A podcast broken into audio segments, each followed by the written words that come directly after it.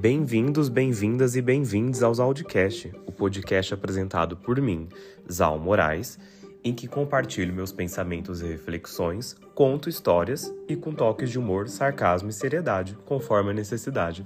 Bora conversar?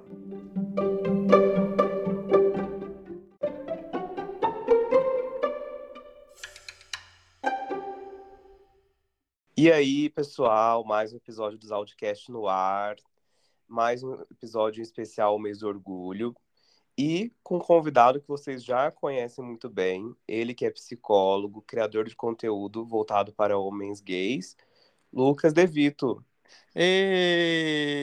Estou de volta. O sucesso foi tão grande do nosso episódio que eu achei de bom tom trazê-lo aqui novamente porque todo mundo comentou, falou que adorou a nossa parceria e acho que tem muito a calhar com a temática deste episódio. Pink base... Money, né? Pink Money. isso. É, na verdade, eu estou me aproveitando dele mesmo e é isso. Era o que tinha. Mentira, gente. Ai, que horror! Para! Sou ótimo sim, tá?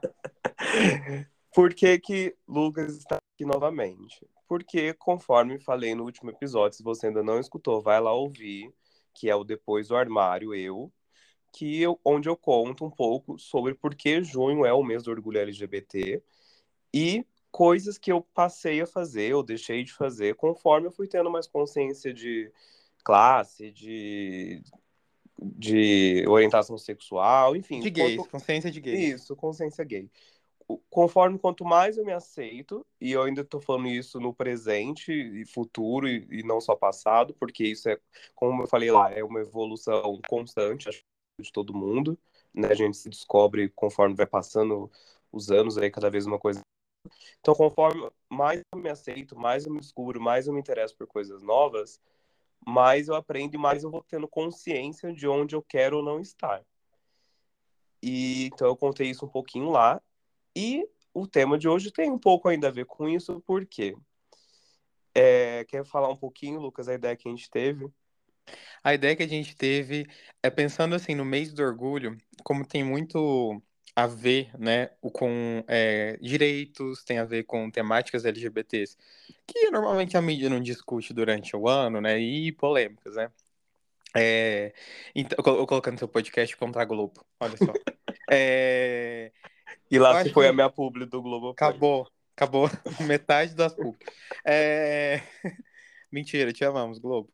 Como tem muito a ver também, é, não somente a gente vai para as ruas, não somente para a gente ter essa visibilidade midiática, mas é também um momento para a gente, é uma oportunidade muito grande, na verdade, para a gente discutir temas, inclusive dentro da nossa própria comunidade, né? Temas relacionados à saúde física e também à saúde mental, né? E por isso que estamos aqui, porque eu e o Zal, a gente conversou bastante sobre esse, é, sobre chegar, tipo, a, a, esse ponto, né? Tipo, o que, que a gente pode falar, que tema que a gente pode falar.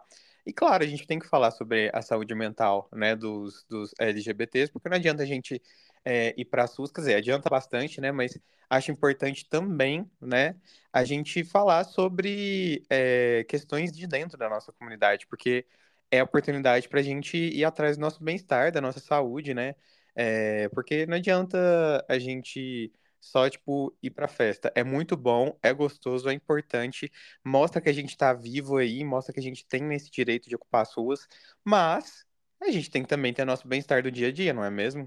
Então, por isso que a gente chegou nesse, nessa, nesse, nesse assunto importante, né? Nesse assunto do episódio, que eu acho que vai ser bem legal, principalmente para você que tá ouvindo a gente e que é, fica ligado em redes sociais. Que no caso são todos os gays mesmo. E.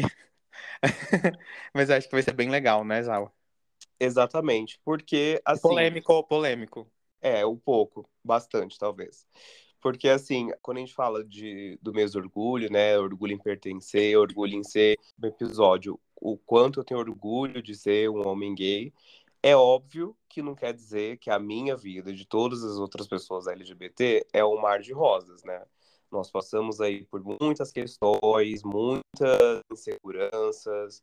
É óbvio que deve ser celebrado, é óbvio que a gente tem que exigir respeito, mas como ele falou, a gente quis trazer aqui um pouco essas discussões em pauta. E como pensamos em fazer isso? É, eu sou um twitteiro de plantão, né? E se você é um homem gay e está no Twitter, você sabe que diariamente surgem 430 trends e 620 posts discutindo a mesma coisa. Várias né? polêmicas. É o desemprego. Os desamparados de Paulo Guedes. E tivemos a ideia, e Lucas, né, é um psicólogo que atende principalmente homens gays. Então tivemos uma ideia de cruzar essas informações e discutir, meio que fazer um debate sobre essas trends que rolam, o, o quanto isso aparece na clínica com ele, sobre as polêmicas também. Então nós vamos trazer uma, algumas aqui. Sim, e sim. não só isso, no final, no final, porque isso vai obrigar que vocês escutem o episódio até o final, porque a gente não é bobo, né? Chama-se Engajamento é tudo. mas prender a audiência, mentira, não só por isso. Mas no final, o Lucas vai contar uma novidade muito legal que ele trouxe essa semana. Sim. Vocês já devem ter visto na, nas redes dele, mas para quem não viu, vai ficar sabendo agora. Então, preste muita atenção no final também, que vai ter uma novidade muito legal. E se você não é LGBT, se você é um dos meus ouvintes héteros, né, que tem muitos, uns aliados, é, pode Existe continuar hétero? Existe, menino, ainda tá, Nossa. tá meio em extinção, mas tem uns aí. Em São Paulo eu nunca vi. É raro, mas acontece. Pode e deve escutar até o final, mesmo que as polêmicas talvez não sejam o foco da sua vivência, muito comum na sua vivência, mas é bom para que você tenha conhecimento de, de como são as outras vivências, né? Que é o que eu sempre trago aqui sobre furar a bolha, sobre estudar sobre outros tipos de vivência que você não tem. Então, acho que esse é um episódio muito legal para você que para que vocês possam ter essas visões diferentes. É, e, e também para pessoas que trabalham com o público, trabalham na área da saúde, é importante Exato. conhecer um pouquinho mais da nossa história para você tratar gay como se fosse gente normal. Eu amo. Exa- exatamente. É, então, como a gente falou sobre trends e tal, eu quero começar por uma clássica do Twitter, que acho que só de eu ter falado uma, uma polêmica clássica do Twitter entre os gays, os gays que estão escutando já já vão saber do que eu tô falando. Mas, mensalmente, isso começou com uma reclamação de alguma querida, algum querido que eu não sei quem foi. Só que de tanto ser falado, virou um meme e mensalmente, quando começa o mês, alguém posta meio que tipo, igual o Sopra Canela, esse é o Sopra Canela do Twitter de um homem gay. Que é a polêmica que, apesar de hoje ser um meme, tem muita profundidade de verdade. E, inclusive, nós falamos um pouco sobre isso no episódio que o Lucas já participou aqui, né? Que é o 3, que a gente fala sobre responsabilidade afetiva. Então, eu vou ler aqui esta polêmica que, tra que trazem todos os meses. Vou dar a minha opinião.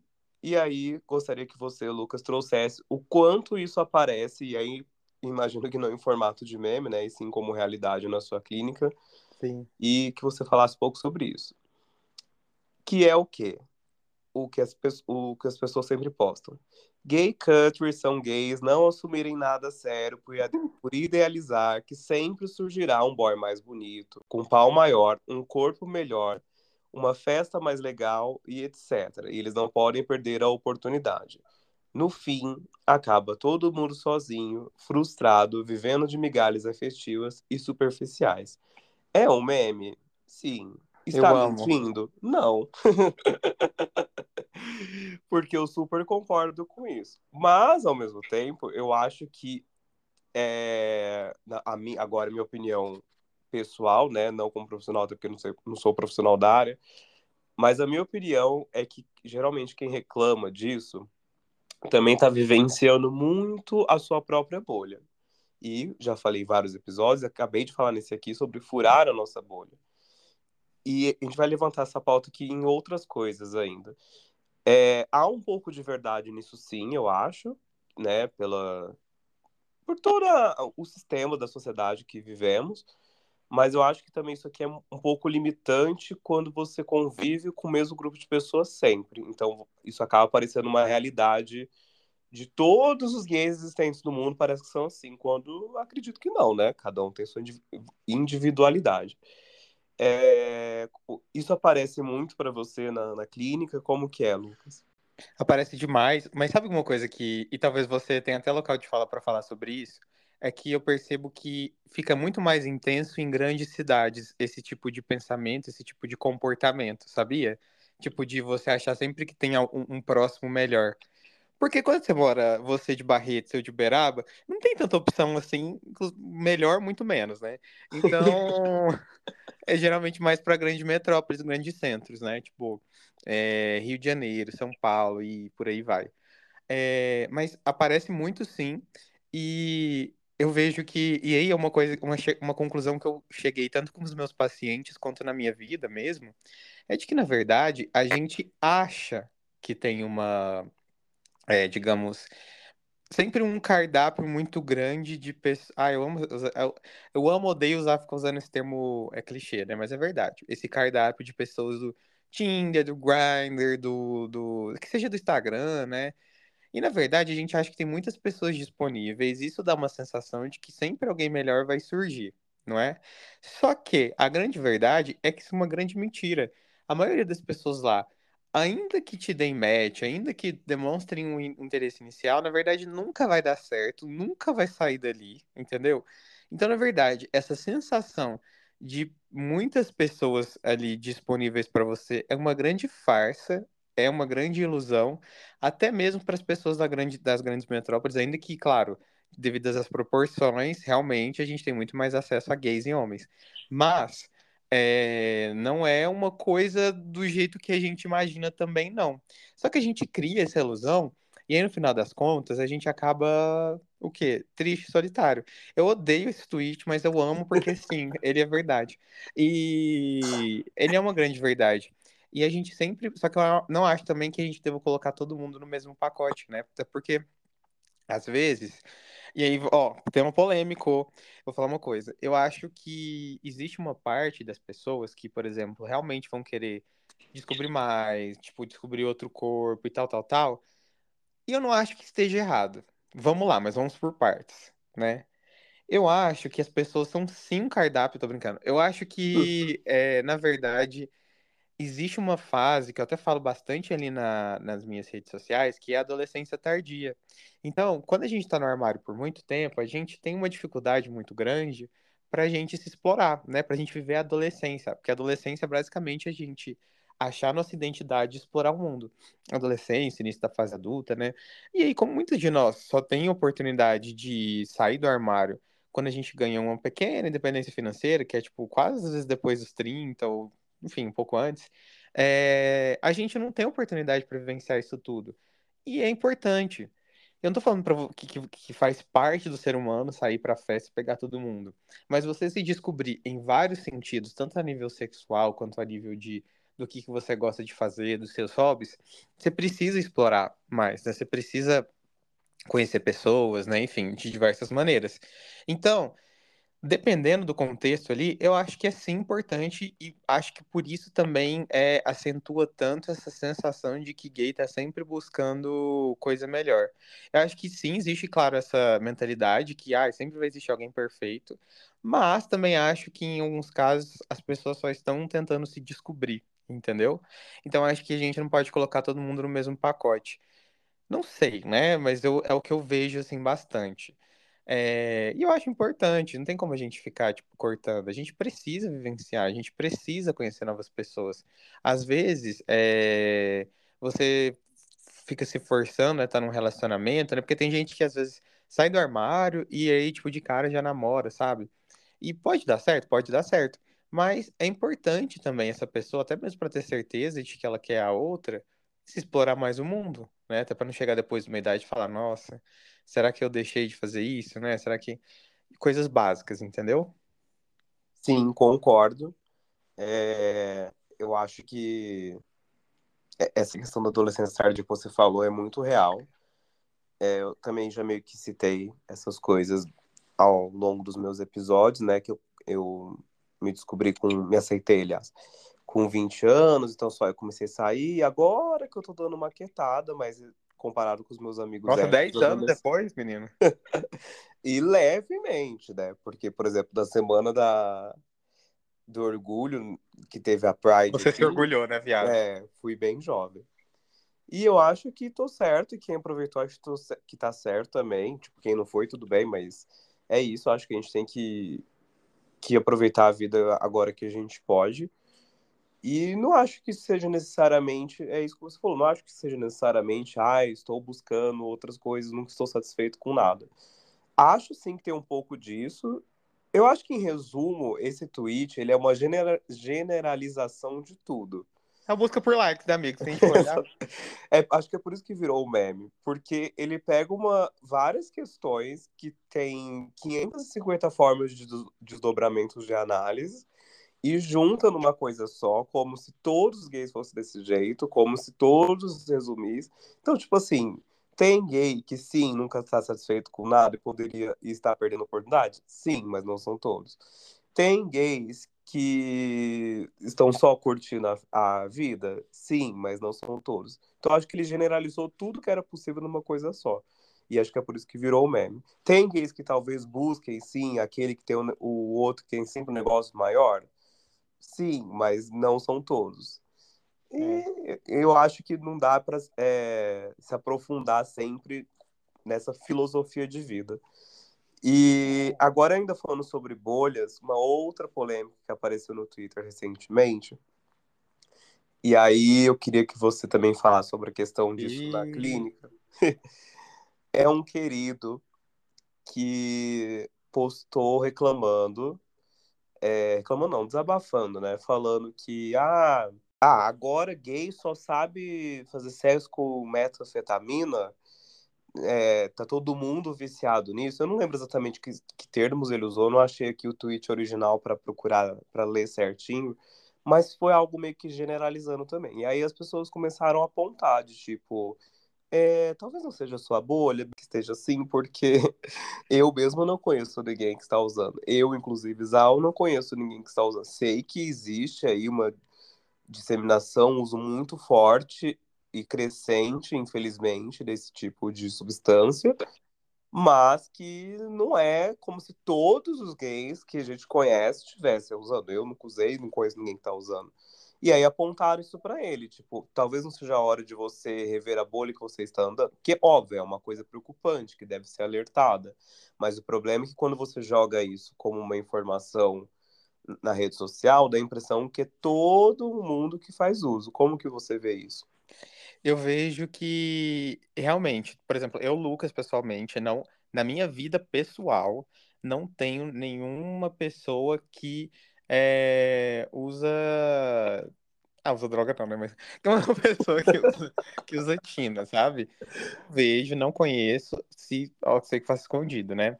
Não conheço mesmo. Agora, na, na clínica eu tenho paciente sim que, ou às vezes namorado, né? Ou, é, enfim, algum conhecido Acho que o próprio paciente, não. Acho que não tem nenhum paciente que usa mesmo.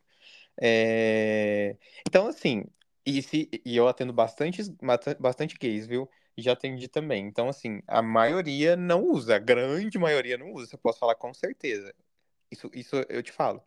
Mas, claro, existe uma questão muito grande que é, o crescimento, tipo, desse uso realmente está muito, muito forte. Mas aí, Zal, tem outra questão que eu vou repetir. É, isso, por exemplo, acontece bastante nas grandes metrópoles. E aí, o estilo de vida das grandes metrópoles é como se só eles existissem, entendeu? Então a imagem que as pessoas têm do gay é do gay de São Paulo, do gay do Rio de Janeiro, do gay de Salvador. Só que a maioria dos gays ou das pessoas. Parece que gay não é pessoa, não, a gente foi. A maioria das pessoas, no geral, a maioria da população, não vive nas grandes metrópoles né? A maioria vive em cidades medianas, no interior, né, e tudo mais. E embora nessas cidades possam ter o uso, mas a gente sabe culturalmente que isso é uma coisa que aparece muito mais em grandes metrópoles, né? Então a impressão de que a gente tem é tipo assim, de que e, e, e tem outra coisa, né, Zal? Também tem essa questão socioeconômica, né, e etc. Por exemplo, esse uso da, da Tina, ela é muito mais comum em bairros aqui de São Paulo que a galera tem mais grana, né? Sim. Porque ainda que a pessoa seja uma usuária de droga, nem todo mundo tem dinheiro de para pagar esse tipo de droga, né? Então, é, tem várias camadas esse ponto. Mas sim, eu acho que acaba existindo e acaba que sim, nós LGBTs nós podemos ficar mais vulneráveis ao uso de, de, de drogas, mas não pra gente ser LGBT, né? Mas porque a gente tem uma, uma vulnerabilidade social muito grande, se para pensar não tem apoio da família, o preconceito social, pessoas trans que têm dificuldade para conseguir um trabalho, conseguir uma renda. Então, assim, são muitas, muitas questões envolvidas e que eu acho foda a gente também generalizar e criticar como se fosse uma tipo um estilo de vida, sabe? Que a pessoa está escolhendo. E na maior parte das vezes, a pessoa que tipo é usuária não é porque ela quer e acha legal é porque ela realmente passa por problemas psicológicos, ela está numa vulnerabilidade. Pode ser que não numa vulnerabilidade financeira, mas numa vulnerabilidade emocional. Então, acho que a gente tem que ter paciência. E eu vou usar essa palavra que, embora eu não goste muito, mas que acho que cabe aqui, mas um pouco de empatia, sabe, pelas pessoas, né? Porque como a gente, tipo, ai, parece que agora é só todo mundo. Não é todo mundo, e também mesmo que é, as pessoas, tipo, algumas pessoas usem, elas não estão bem, sabe? Elas estão usando porque elas não estão bem, né? Então não é só porque, tipo, ai, é modinha, ah, porque acho legal. Não. Tem muitas pessoas que usam drogas porque é um método que elas. É a maneira como elas têm ali hoje de escape. É, se sentir. É escape. E não é que tá certo, tá? Mas a gente precisa entender o que está acontecendo para aí a gente intervir, né? Que a gente Exato. também pode ser mulher conservadora aqui, não. É, tentar uma visão menos moralista, né? É o Michele Bolsonaro? Os Michele Bolsonaro estão vindo aqui? Deus é mais. É, não, e assim, ainda que de repente você é uma pessoa que não saiba lidar com isso, ou não queira também, você não quer essa energia para o seu lado, porque a gente sabe que é uma pessoa se, dependendo do nível que ela tá, acaba sendo um, uma questão, né, difícil de lidar, ainda mais para alguém muito próximo. É verdade. É, então, se você não é capaz de ajudar, se você não consegue lidar, então tenta procurar outras turmas, outros tipos de pessoas, é, aconselha a pessoa buscar uma ajuda, mas se é muito para você, não generaliza como se todo mundo fosse assim, né? Vai pra igreja, viado. É. Agora, é, é, e, tipo assim, é tão curioso isso, eu tô zoando, mas realmente tem, tipo, igreja, tipo, aqui em São Paulo, que é, tipo, uma igreja, às vezes, inclusiva, que tem muito LGBT, para você entender o quantas camadas existem e quantos tipos de LGBTs e até mesmo homens gays existem, sabe? E que não dá para generalizar. A gente escolhe um tipo que é um tipo que é, é, tem mais dinheiro, que tem, tipo, vivendo em São Paulo, Rio de Janeiro, e acho que o comportamento deles é geral para todos os homens gays, por exemplo. E não é. E não é. Tem muito, tem muito gay que tá lá no, no. Como é que chama aí? Na festa de Barretos, entendeu? Tem muito gay que tá lá no, na Esposebunho Uberaba. Tem muito gay que tá aqui na igreja. Então, assim, calma, sabe? Eu acho que tem várias camadas. E, e, uma coisa que você falou importante, é, e aí eu falando até da psicologia, são parênteses, na verdade, que eu quero abrir, é que a gente precisa tomar cuidado com o tipo de pessoa e tipo de grupo que a gente está se enturmando, né? Porque isso mostra, é, é um fator muito importante para nossa tanto para o nosso comportamento, quanto para os nossos hábitos e quanto para a nossa saúde mental. Tem, tem, inclusive, Zal, tem um estudo que fala que a, a, as relações, né, tipo amizade e tudo mais, elas podem ser muito mais é, importantes e decisivas para o bem-estar de pessoas que têm depressão média e ansiedade média do que a terapia e medicamento, para você ter uma noção, né? Inclusive, sim, é, é, é algo que a gente até percebe na clínica, né? Tipo, às vezes a pessoa que faz, tipo, tratamento, faz uso de medicamento, mas se ela tem uma rede, se ela não tem rede de apoio, tipo, parece que nada dá certo, sabe? Ela tem uma dificuldade muito maior. Então, é importante saber que a rede de apoio ela diz muito, isso não só para pessoas LGBTs, é para todo mundo no geral. Ela diz muito de como a gente se sente, de como a gente se entende no mundo, né? Então, tomem cuidado, né? Sim, é, concordo muito. Lacrei, né? E desviei completamente o tópico, mas vamos falar agora de gay, de LGBT. uh, é, vou manter, vou continuar nessa nessa pauta ainda de bolhas, porque te, é que né, são muitas polêmicas e muitas. É... No mundinho Twitter, é. Mundinho Twitter, questões ligadas a isso. Aí também temos, além dessas polêmicas, né, que aparecem, a outra que é as trends. Para você que não é uma pessoa twitteira, que não costuma muito usar rede social, eu vou explicar. Uma trend é uma, como se fosse uma moda que todo mundo está seguindo por um determinado período de tempo. Então, gays, principalmente, é, não só gays, mas a grande maioria, principalmente quando é de biscoitagem, isso não é uma crítica, tá, gente? Você já vou entender o porquê. Fazem, participam muito de trends no Twitter. Eu, inclusive, né? eu estou aqui me retirando, também participo. Então tem trend da altura. Ah, poste é, uma foto com a sua altura. a pessoa posta uma foto. Ah, poste uma foto com o seu olhar. A pessoa poste uma foto. Agora, essa semana, está rolando uma trend que eu achei assim bem conceito, que são as pessoas postando nudes, só que numa, atrás de uma foto de rosto opaca, tipo uma sobre a outra. Eu achei isso de um um trabalho, menino. Eu nem sei fazer isso. É muito rolê, né? O desemprego tá complicado. Né, Nossa, né, tudo isso pra mostrar só uma pessoa longe de mim também tá é... tá reclamando, porque assim, é, é, só uma pessoa desempregada faria isso. Pode continuar fazendo, eu não estou reclamando de, de visualizar, inclusive. Não, é, com certeza, tem só que manter, né? Só estou dizendo que achei muito cult, assim, né? Muito trabalhoso, né? Eu mesmo não, não farei por essa razão. E também porque eu não vou publicar meu, né, na timeline, enfim. De graça, assim, né? é, quem quiser que pague. E então é sempre comum ver essas trends. Inclusive, teve também a trend da foto do WhatsApp, que eu, eu acabei viralizando por causa disso. Que eu falei que isso é um perigo para fraude, mas isso vai ficar para outro episódio. Mas já vou alertar aqui: não posta foto da trend da foto no WhatsApp. E nem, pelo amor de Jesus Cristo, no Instagram, a trend do, da sua rúbrica, gente. Vamos. Não, para. Quem, quem, que fez essa, essa trend? A gangue da bike, o, Isso, os golpistas do Angabaú criar essa trend. É. Então, por favor, nada que exponha, nenhuma trend que exponha dados sensíveis, que alguém pode dar um golpe, você não participe, por gentileza. É, a, a, próxima trend vai ser o quê? É a senha do banco. É a frente e verso do cartão, poste uma foto. E o povo vai postar, né? ah, vai. A galera, a galera cadê ele? Você tava falando, eu tava pensando, nossa, a galera é uma cadela, né? Cadelinha do, das trends, sabe? Tipo, pra, as pessoas vão lá e postam mesmo. Tem gente, inclusive você, né, Zal? Posta toda semana uma, na trend. É a mesma trend. Exato. Eu sou posta. muito trendzeira. Inclusive, Sim. semana que vem vai ser da altura, viu? Fiquei sabendo. Não, já tá sendo. Voltou hoje. Mentira. Até o Tadeu Schmidt postou ontem. Anteciparam, então. É, essa é outra que volta mensal.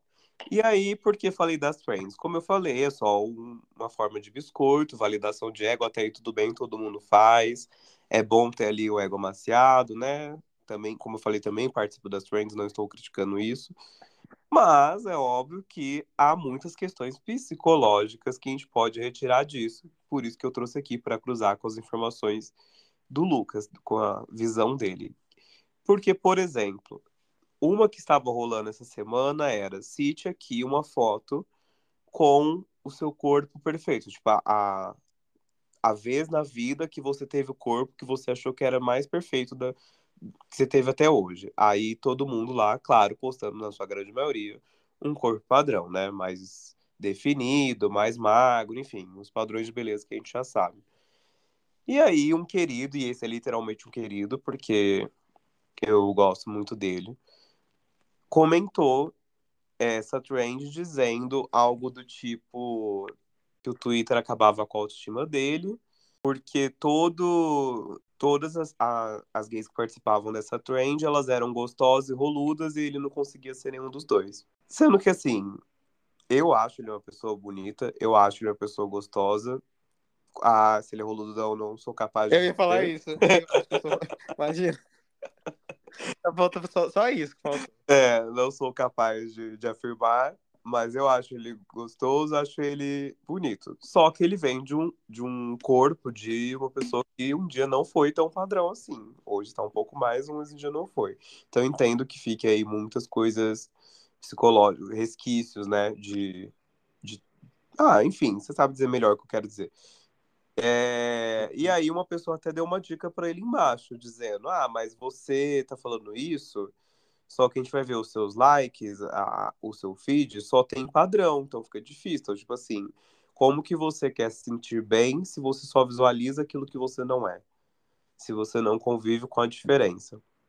E eu até concordei um pouco com esse comentário, né, que respondeu esse querido. E como eu falei, é um querido mesmo, eu realmente gosto dele. Só que ao mesmo tempo a gente tem que ver que tem muita coisa por trás disso, né? Não é simplesmente de um dia para o outro ah, você deixar de dar like em todas as pessoas que são padrão. Claro que isso ajuda, né? Você diversificar Sim. um pouco a maneira de olhar, mas eu acho que vai muito mais além disso. Quanto isso aparece na crise? Nossa, eu acho que da, a, a questão da autoestima, e principalmente, porque assim, a gente fala de autoestima, mas autoestima é muito mais do que se ver no espelho, tá? Autoestima tem a ver é que assim, se olhar no espelho, vamos imaginar que é como se fosse a superfície da, do conceito de autoestima. Mas, na verdade, a autoestima ela é algo muito mais profundo que começa com como você se enxerga e se entende no mundo. É algo muito complexo, né? E tem, tipo, muitas, muitas camadas da autoestima. Mas vamos falar aqui da, da autoestima física. É uma das coisas que mais aparecem para mim, tipo, na clínica, é a dificuldade das pessoas em, tipo, se enxergarem bonitas. E não tem nada a ver com elas estarem no padrão ou fora do padrão. Por isso que eu falo. Às vezes o cara pode ser o mais padrão possível. Ele ainda assim vai estar insatisfeito. Ele vai ter o reconhecimento social? Ele vai ter o reconhecimento social, isso a gente não pode negar, né? Mas não quer dizer que a pessoa vai estar bem. E não é que eu tô militando a favor dos padrões. É que, na verdade, dos caras padrões, é que, na verdade, é um fato isso, entendeu? Tanto que, ah, não sei se, se você sabia, mas meu TCC na faculdade foi sobre transtorno alimentar e padrões de beleza. E aí, eu, é, menina. E aí, tipo, a galera é, da indústria faz esse e muda o tempo inteiro, né, os padrões e faz de uma maneira que ninguém se encaixa nele, porque quando se encaixa, a pessoa simplesmente para de gastar dinheiro em prol de se sentir incluída, de se sentir dentro de um padrão, né? Então, é, ninguém se sente de fato, né?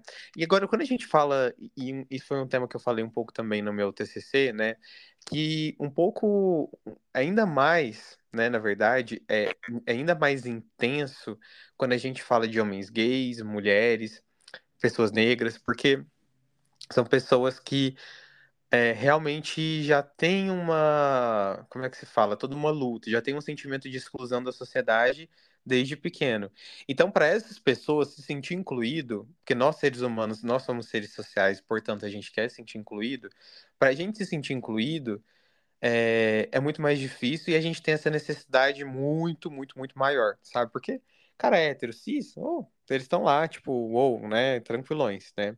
Só que pessoas, tipo, que não são, né, que são as minorias, que na verdade são maiorias, é, na verdade elas têm uma dificuldade muito grande. Mas eu acho que também depende muito do, do lugar, do país, do, da cultura, do ambiente, né?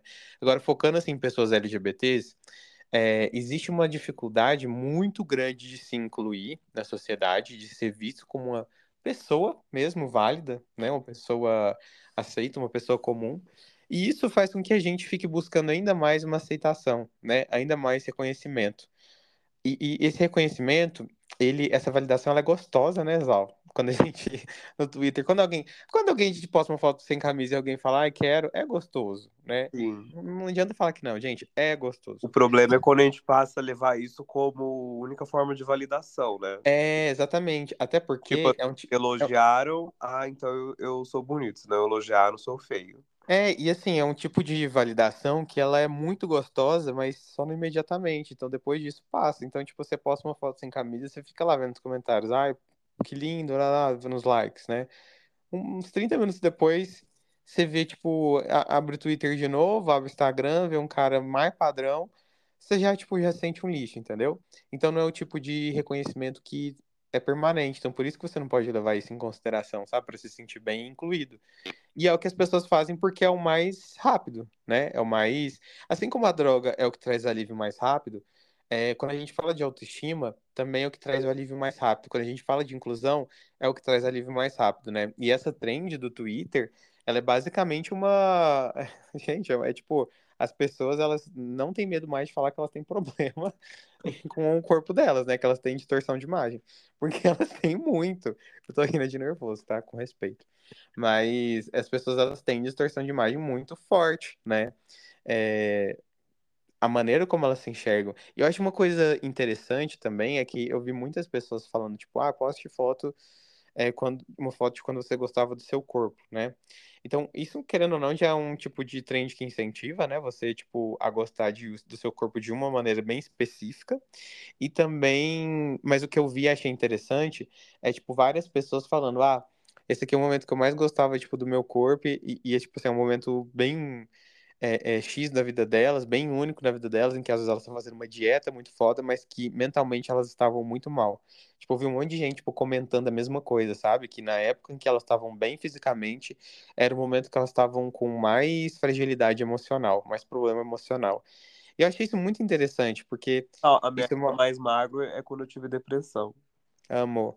Então, é, e, é, a minha também, a minha também. Foi quando eu tinha, na verdade, quando era adolescente, eu tinha muito transtorno de. Eu tinha transtorno de pânico, né? Eu tinha muito pânico. Então, é, eu tinha transtorno de ansiedade, na verdade. Eu tenho, né? Um beijo. Mas eu tinha muito, muita crise de pânico. E aí foi uma época em que eu não conseguia comer, né? Enfim, acho que foi um dos motivos eu também fazer essa, esse TCC, assim. E eu acho que sentimento de inclusão, de ser desejado, sabe? É uma coisa muito muito forte. Eu acho que tem outras camadas, mas eu acho que eu vejo que isso é o principal, assim, da- dessa questão do corpo. E eu vejo que existe, existe uma parcela muito grande de LGBTs, de homossexuais, que tem uma, uma distorção de imagem muito grande, justamente por estarem, nesse sentido, muito fragilizados, né? Eu acho que pessoas LGBTs, e principalmente homens gays e mulheres, é, não homens gays, na verdade, ela, e mulheres héteros, né? elas são talvez a camada mais que mais tem incidência de, de transtornos alimentares, por exemplo, né? Sim. Isso é uma pesquisa que eu fiz, inclusive, pro meu TCC. Tipo, mulheres héteros e homens gays. Doido, até, né? Até porque não existe gente com autoestima maior do que o homem hétero, né? Não existe. Pessoa que tem autoestima, conforme já falou Marcela, do BBB 20, autoestima de homem hétero ser engarrafado e vendido em loja. Seria meu sonho. Falar, ah, eu vou comprar aqui três pastilhinhas de, de homem de autoestima. É, que aprendeu, aprendeu que pode tudo na vida, né? Exato. E aí eu acho que é muito legal fazer essa ligação, né? Que isso tem total, tá total ligado a ver com o local que você ocupa na sociedade, de poder, de ser aquele que nunca é punido, que tá sempre certo. Então, obviamente, isso traz uma mega autoconfiança, né? A mulher como é sempre submissa. E os homens gays, como tem que crescer se escondendo, é difícil que a gente é, cresça e se desenvolva. A gente, quando eu digo mulheres e, e homens gays, né? Que se desenvolva com autoestima, com segurança, é difícil chegar nesse patamar. E aí eu te pergunto o que muitas pessoas que estão ouvindo agora devem estar se perguntando. Se tem a tal dessa é dismorfia corporal, o termo, o termo médico para isso?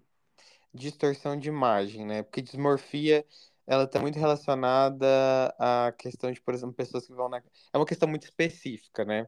É, de pessoas, por exemplo, que fazem atividade, aí elas... Vamos dar um exemplo aqui, né? Tipo, um cara que vai na academia, aí ele se enxerga muito fraco, mesmo ele sendo, tipo, muito forte, muita musculatura, uhum. entendeu? A distorção de imagem talvez seja um tema, um, um digamos, um termo guarda-chuva, sabe? Para falar de tudo ah, isso. Entendi. Tá, então sendo eu uma pessoa que tem distorção de imagem, como que eu. Não, não talvez não seja me cura a palavra, o termo certo, porque não. Se eu falar curar, parece que é só tomar um remédio e resolve, né? É, eu vou ter. Entre aspas, muito entre aspas, como eu me curo, como eu posso ir superando ou desmistificando isso aos poucos de mim? O que, que você recomendaria? Eu recomendo isso que eu acho que assim, primeira coisa é entender que isso não está acontecendo por conta dos estímulos somente de hoje, né? Então, é o que você, até você mesmo falou, né, Zal? Tipo, não adianta você dar um follow em todos os padrões do seu Instagram, sendo que isso é uma questão que vem desde que você é criança, né? Mas sim, você parar de alimentar já é uma coisa boa, né? Tipo assim, porque cada dia que você que passa e você tipo, mantém essa mentalidade, você consome esse tipo de conteúdo, então quer dizer que isso tem aumentado cada vez mais, né? É, então você parar de fazer isso aumentar já é um passo importante. Então, você filtrar o que você vê nas redes sociais e também, Zal, outra coisa, né? O que você consome e a quantidade que você consome, né, de vídeos adultos, né? Porque isso também pega muito, né?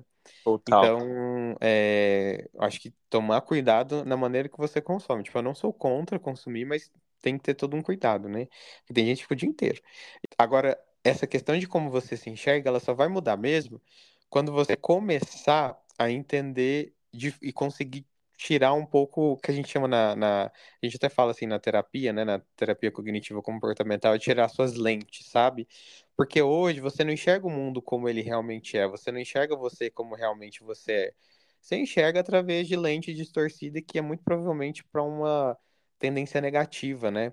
Então, você fazer isso é você forçar um certo contato com a realidade. Então, é, você questionar o tipo de. Vou falar um...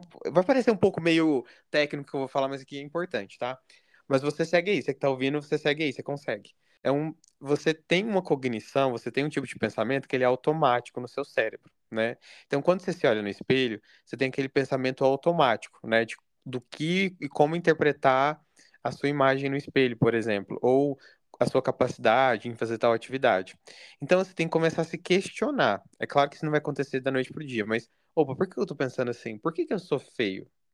É tipo, se questionar mesmo, porque o seu cérebro ele tá no automático, tem que tirar ele do automático. coisa, né? É, e aí você começar a se questionar e começar a inserir novos tipos de pensamento. Então, ah, por que, que eu sou assim? Por que, que tal pessoa é considerada bonita? Por que, que isso aqui é bonito, mas há, um tempo atrás isso aqui não era? E, e vice-versa, né? Será que, tipo, eu devo me olhar somente com essa régua? E aí a gente começar a questionar, e eu acho que a terapia é uma, é uma ferramenta muito importante, né? Porque ajuda pra caralho nisso. Mas começar a buscar, ainda que você não tenha condição de buscar terapia, você começar a ler livros, sabe? Sabe? Sabe? É, você começar a, a consumir conteúdos que contrapõem a ideia que você consome todos os dias de corpos perfeitos, entendeu? Então você precisa não só retirar, mas começar a se questionar e inserir novos conteúdos, sabe? É, acho que isso é o mais importante. Mas é claro, nunca vai deixar de existir, sempre vai existir uma questãozinha ali, porque a gente vive no mundo que a gente vive, né? Então. Sim. É, isso que eu ia é falar. Acho que é interessante a gente reforçar que não quer dizer que fazendo essas coisas, isso é uma fórmula mágica que você vai aprender a se amar e até porque, como a gente falou, mesmo as pessoas mais padrões também têm insegurança. Aliás, eu acho que quanto mais padrão, ma... assim, deixa, deixa eu falar bem para não parecer... Ih, vai ser cancelado, hein? É. Eu, eu acho que quanto mais padrão, mais a pessoa tem insegurança. Mas é óbvio que perante os outros, ela é mais aceita. Tipo é, assim. É, é, é, é, é. Não, ó, eu vou dar um exemplo, talvez seja até bom. Eu te cortei, né? Desculpa. Mas é que, é, por exemplo, essa pessoa que você que a gente tá falando desse nosso amigo, ele, por exemplo, em, sei lá, em grande parte da vida dele, talvez ele foi, tipo, muito fora dos padrões.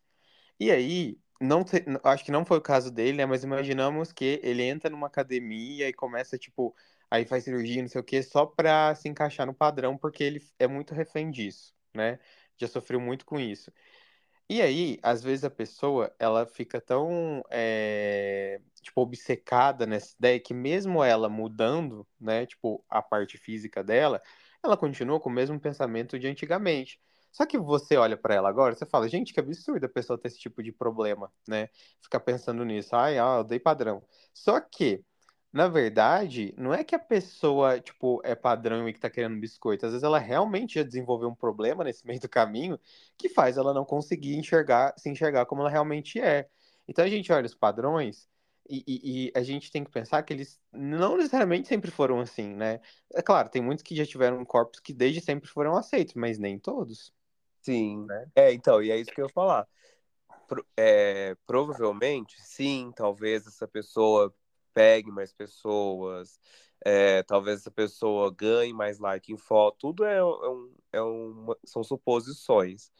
Mas eu acho que internamente, parte dessas pessoas é, padrões, elas têm muita é, insegurança com si próprio. Elas, elas podem até não ser alvo na rua de, de serem rejeitadas em aplicativos e tal, mas consigo próprio eu acho que essas são uma das mais inseguras. Justamente por essa questão, por essa essa qual foi o termo que você falou? Que eu já esqueci. De distorção de imagem? Isso, da distorção de imagem. Então é nesse sentido que, que eu quis dizer.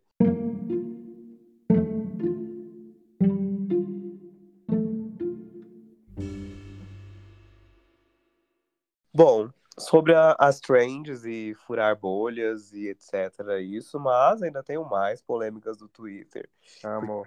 E para os universitários me ajudarem, né? Eu postei lá, falei, ah, o que, que vocês lembram aqui que sempre bomba aqui no Twitter que gera polêmica? Aí me trouxeram uma bem polêmica, que você, enquanto uma pessoa que trabalha com sexualidade, acho que vai saber falar melhor, que é o quê? A PrEP essa menino sempre gera uma polêmica. Ah. E, a, e eu vou explicar aqui o que é a PrEP para quem não sabe.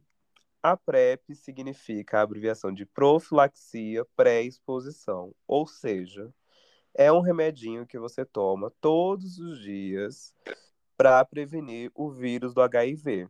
Sabemos que num passado não muito distante, infelizmente o HIV, que né, vinha se transformar na, na AIDS, né, que é a forma mais envolvida da doença, foi uma, uma ST que levou muita gente embora, que dizimou aí boa parte da população LGBT e o mundo sofreu com isso. Hoje não é mais assim, ainda bem, e muito se deve, em parte, para o avanço cada vez maior de pessoas fazendo uso de PrEP, eu, inclusive, sou um deles.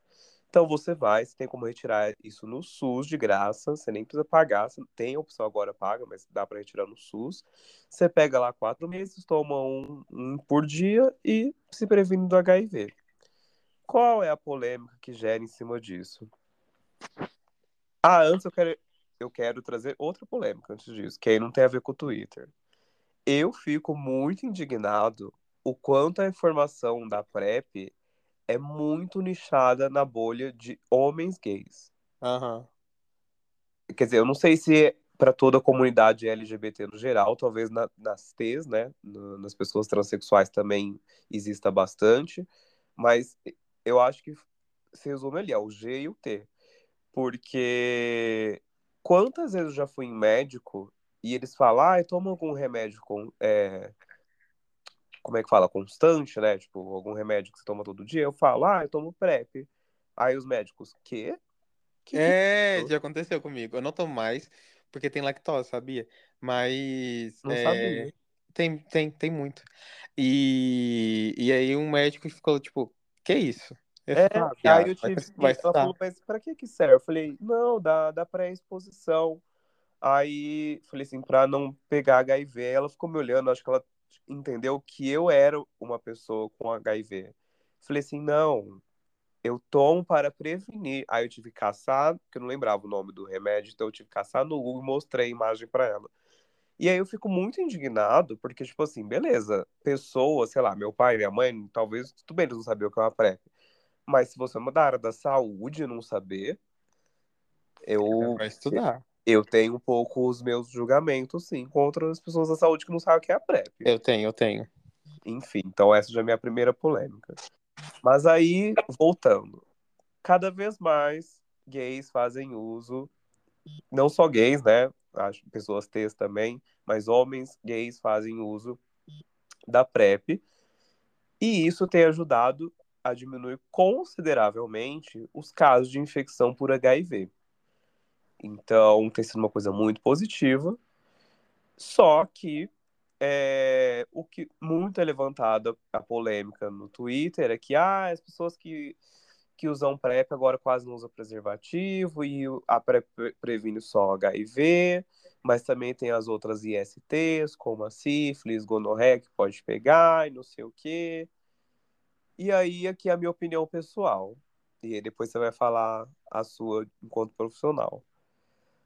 As outras ISTs vão continuar existindo, você usando camisinha, preservativo ou não. Então, não estou aqui estimulando que vocês não usem camisinha, cada um faz o que bem entender. Polêmica, Zal é contra. É, aqui é uma linha muito tê- tênue, menino, para sair fora de contexto. Então, Muito. muito cuidado. Mas o que eu estou dizendo é, não é melhor que a gente veja pelo lado positivo de uma doença que um dia matou milhares de pessoas esteja, tipo, diminuindo os números cada vez mais por causa desse medicamento? Tipo, Entendeu? cada um se protege como eh, for melhor, como tiver condição, mas eu acho que as pessoas condenam muito, tem, el- elas discriminam muito um medicamento que é muito positivo para uma doença que foi um dia já tão letal. Eu acho que para mim elas estão no mesmo time ali dos antivacina da Covid. Não. De verdade. Quem julga por tomar PrEP, eu, eu de verdade eu considero tanto quanto um antivacina. Porque eu, não- eu não vejo a lógica. Eu falo, dá de falar assim, uai, mas você prefere o quê? Ter HIV? Não tem sentido, né? Eu acho que é uma. Não, não, não é racional. Até porque, E, amigo, por favor, eu, fale do seu ponto enquanto profissional da saúde. tipo, eu vou lançar uma pergunta para os nossos ouvintes aqui. Tipo assim, na hora de você. Pergunta íntima, não precisa responder, né, galera? Cada um na sua casa. Isso É, tá no comentário, mentira. é, você é, tem relações é, orais, digamos assim, com preservativo ou sem preservativo? Só nisso você já entra em risco, sabe? Queria falar isso, porque tem pessoas que falam, ah, porque, tipo, tem que usar só preservativo e tal. Beleza, preservativo é um método muito eficaz. Mas não é só na penetração que você consegue, que você consegue, né? Parece como meta, que você consegue, que você contrai IST. né? Embora a chance de do, do, do oral ali ser muito menor, né? Ainda existe uma chance considerável, sabe? É, E aí a gente tem que lembrar disso, né? Primeira coisa de tudo. Então a galera fala, ah, é porque a galera que usa PrEP não usa preservativo. Mas provavelmente a chance de você que critica e não usar em todos os momentos também é alta, né? Então, só nisso já, já perdeu argumento, né? E aí, o que você fala é verdade. Eu acho que existe uma. O que precisa existir é uma é, campanha de, de, de prevenção combinada, né? Até porque é, es- todas as outras ISTs, elas são perigosas também, né? Sim. São tratáveis, mas nem sempre a pessoa, ela tá lá fazendo teste, né? É, e aí é Ah, é. importante, Lógico né? é importante ressaltar isso. Toda vez que a gente vai fazer exame da PrEP, que a gente pega a cada- a cada quatro meses, a gente é testado para todas as outras doenças. É, Inclusive, eu, eu digo que é, é muito interessante o uso da PrEP, porque ela não só faz a prevenção pelo medicamento em si, né? Ela faz a prevenção porque você está sempre testando, porque o método mais eficaz de, não mais eficaz, né, mas um dos mais eficazes de prevenir IST é você fazendo o teste, né? Exato. Até porque você não, assim, não, não espalha para as outras pessoas, né? Etc, etc. Exato. E sendo bem honesto aqui, é, eu comecei a tomar PrEP, se eu não me engano, em 2021. E até então, com toda a sinceridade do mundo, eu nunca tinha feito teste para outras ISTs. Para sífilis, hepatite, etc. Nunca tinha feito um teste. Então, se um dia eu tivesse contraído, teria passado para outra pessoa, inclusive usando preservativo, porque há outras maneiras de, de se contrair que não seja na penetração. E agora eu faço esse teste a cada quatro meses, que é quando eu vou. Eita, como se previne. Hã? Eita, como se previne. Exato. Orgulho da OMS.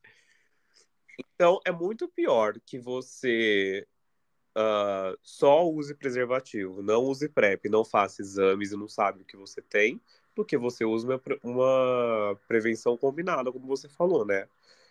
Então, eu acho que é esse, esse é o que fa essa, essa linha de raciocínio que falta um pouco nas pessoas que condenam o uso. Na verdade, falta o raciocínio, nem só essa linha, né? O raciocínio. Porque se elas pensarem um pouco. Falta também é, encarar a realidade como ela é, né? Eu acho que para toda muita situação, inclusive para várias aqui que a gente falou, existe o um mundo ideal, o fantástico mundo de Bob, e existe a realidade como ela é. É, Então, assim, é, todo mundo que... que tá ouvindo aqui sempre transou só com, com preservativo. Nunca ninguém fez 100 na vida. É, Então, eu falo assim, até mesmo na, na parte do oral, né, gente? Não esquece que isso aí também transmite. Exatamente. Então, tipo assim, todos aqui que estão ouvindo nunca fizeram 100 uma vez na vida. Não estou incentivando, eu estou questionando. Exato, incentivar. Mas eu tô. É isso, eu tô trabalhando com a realidade. Todo mundo aqui usou, em, to, em 100% das situações. Então, uma vez que aconteceu é, que ai, acabou não tendo, fomos sem. Não era melhor que você já estivesse ali com uma segunda prevenção? É. E, e assim, é, o, o- não, eu acho que, tipo assim, essa ideia de ah, é, a PrEP ela não substitui o preservativo é verdade. Isso é uma grande verdade, né?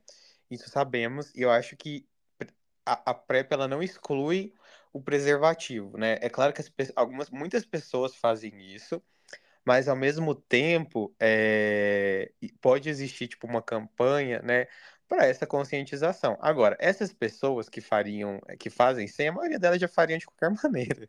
Vamos ser sinceros, né? Só que trabalhar com a realidade. Elas é, sem é, com e, ou sem PrEP. e que delícia que agora elas, pelo menos da, do, do HIV, elas estão protegidas, e das outras também, porque de uma certa maneira, pelo menos elas testam. Então elas podem descobrir, por exemplo, outras ISTs cedo, tratarem, ficarem bem e não passarem para outras É, pessoas. porque eu imagino assim, se a pessoa vai lá e tem um resultado de, de, hepatite, eu imagino que ela vai buscar um tratamento dentro do que é possível, né? Tem umas que realmente não são, são tratáveis, pelo menos para amenizar os riscos, enfim. Mas como eu falei, é um, é um, é um teste a cada quatro meses, então você não fica muito tempo sem resultado. E é, É. obrigatório, não tem como você pegar sem fazer exame. Eu me... E é engraçado, você tava falando, né? Eu, por exemplo, é, a maioria das, das minhas amigas, é, amigas e amigos héteros, cis, eles não, nunca testaram para IST. Nunca. Nunca, nem, tipo, para HIV, que é o mais comum. Então, assim, é, quem que é o mais, digamos. Não que necessariamente a gente tenha que condenar, eu acho super contra condenar, mas se a gente usar a mesma perspectiva dessas pessoas que condenam, quem que é mais condenável, sabe? Uma pessoa que está fazendo exame constante, do- utilizando o método de dois métodos de prevenção, né? Que é do, a PrEP e o teste, e- que é hétero e nem nunca nem testou para ST, a única preocupação da vida dela é não engravidar, entendeu? Sim. Polêmica, lancei aí. Esse episódio tá bem polêmico. O medo do cancelamento vem aí. Ah, não, o povo é tudo animado. É- é, cancelamento é bom. É, trai, engaja, né? Engaja. A gente tá brincando aqui, mas é. Falando sério agora, acho legal ver pela perspectiva de tudo que a gente tá trazendo aqui. São os vários. As várias raízes de todas as questões que são levantadas no Twitter, que também, como eu falei, né, tem ali suas questões psicológicas por trás. Então a gente quis trazer aqui diferentes olhares, diferentes maneiras de, de se observar essas coisas que no fundo a gente vai tratando como meme, vai brincando, mas que tem ali, né, as suas questões. Você quer se aprofundar na monogamia, poligamia? Não, essa aqui a gente passa. Então, Nossa, a gente vai ficar aqui alguma 10 mil anos. é, porque tem essa questão também. Mas essa a gente deixa para uma outra vez, né? Porque senão aí vai, vai mais 5 horas de, de episódio. Você, E- Mas você tem monogamia ou não monogamia? Olha, menino, polêmica. Eita! Eu mesmo tive três namoros até hoje e eram todos monogâmicos. E nunca traí, diferente do que falam que Sagitário só trai, tá? Então, ex, exes, no plural, que estão me ouvindo, não, nunca traí vocês. Se vocês me traíram, eu não quero saber. Então, eu fui realmente muito orgulho da monogamia, sim. Mas esse era eu até 2019. Hoje, vou dizer que eu só teria relacionamentos abertos não monogâmicos? Não, porque eu nunca tive, então não sei se funciona. Eu acho que funcionaria melhor pra mim uma coisa mais participativa ali, né? Participativo. É, tipo, ah, vamos curtir um A3 aqui no rolê. Mas não estou fechado também para um relacionamento monogâmico, se a pessoa não estiver preparada. Até porque, como eu falei, eu não sei se eu estou preparado. Existe a teoria, existe a prática, né? Na teoria, acho que É... preparado. Na prática, eu não sei. Então, na teoria, não sou não monogâmico. Na prática, eu preciso provar, Preciso entender. preciso ter local de fala. E você? Eu sou monogâmico. Hum, só Hum, escorpiana, né? Óbvio. Eu sou ter in- posse. É, eu Aquela que já milita, né?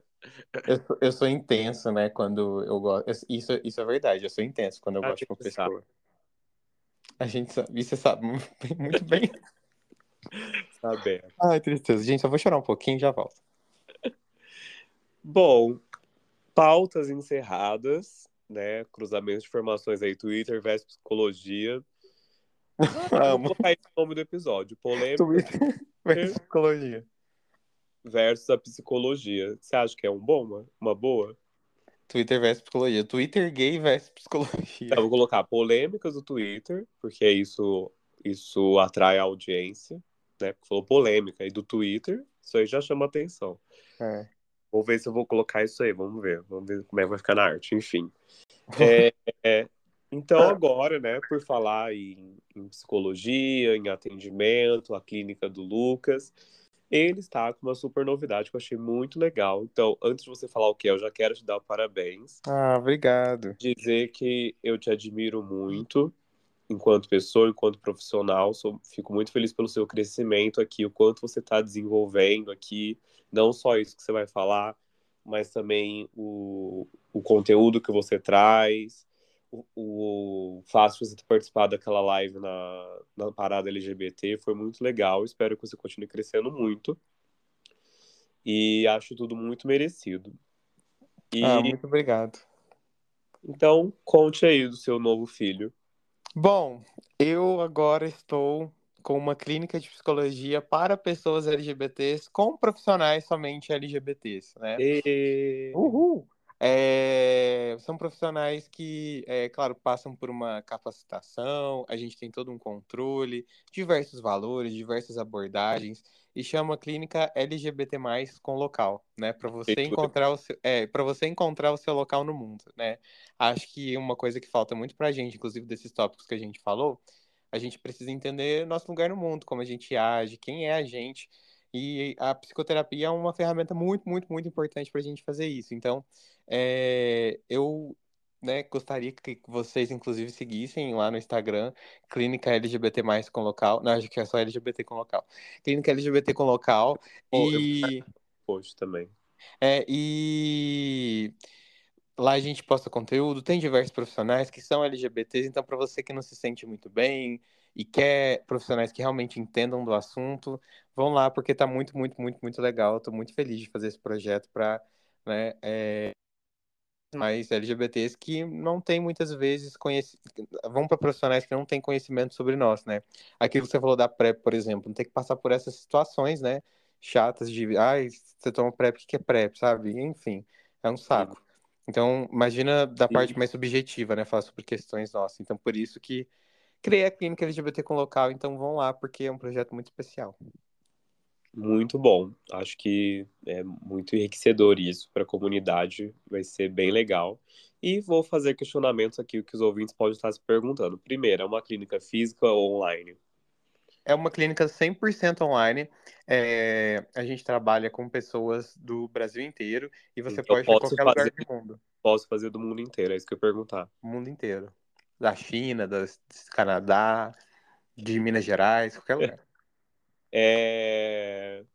Sou hétero, posso, posso constar com vocês? Pode sim, você será muito bem-vindo. Ah, uma graça. Que mais? Vamos, apoio, apoio todo mundo. Preços, valores, abordagens, todas, contato via. WhatsApp. E. Eu tô aqueles programas da Shoptime, sabe? Quando Nossa, a gente tá muito, né?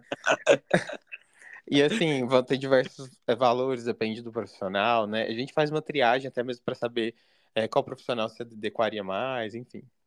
Você já tem ideia de quantos profissionais mais ou menos você vai ter nessa clínica? No comecinho a gente tá pensando em ter uns 5, 6, né?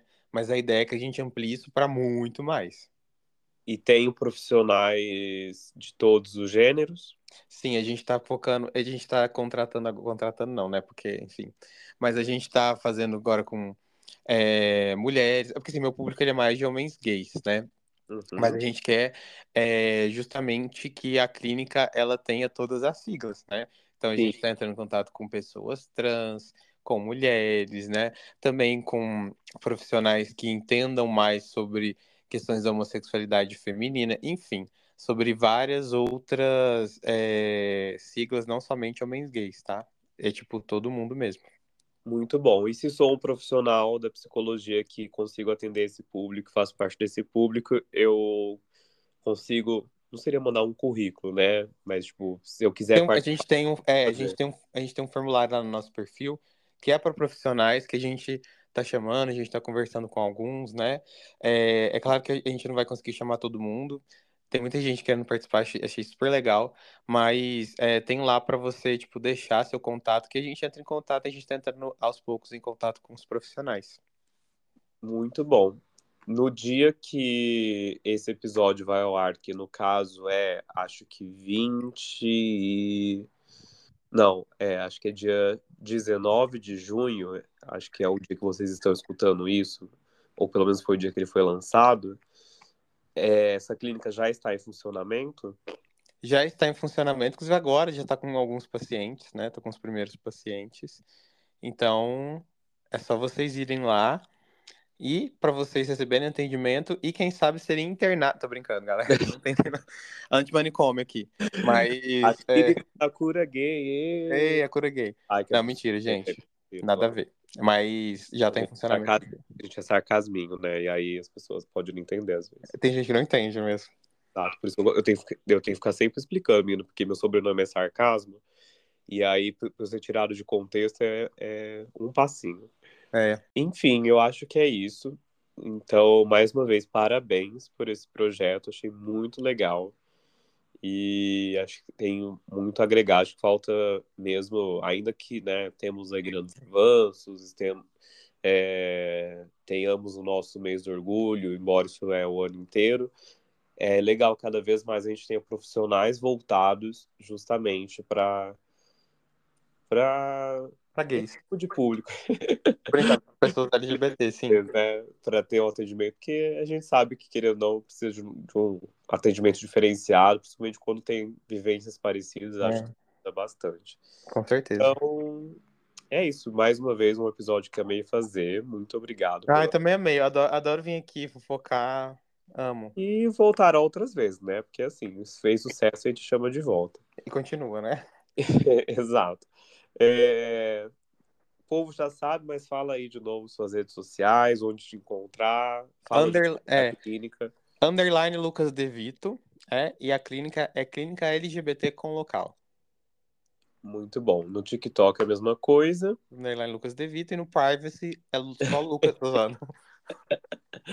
Isso, no OnlyFans. É... E o meu, você já sabe, mas vou repetir, arroba Moraes, meu pessoal, arroba Zaldcast, Instagram do podcast, é... segue lá, pelo amor de Jesus, nunca te pedi nada. E é isso, gente, muito obrigado, muito obrigado, Lucas. Ai, que eu agradeço, viu? Adorei. E até o próximo episódio. Um beijo. Beijos. Thank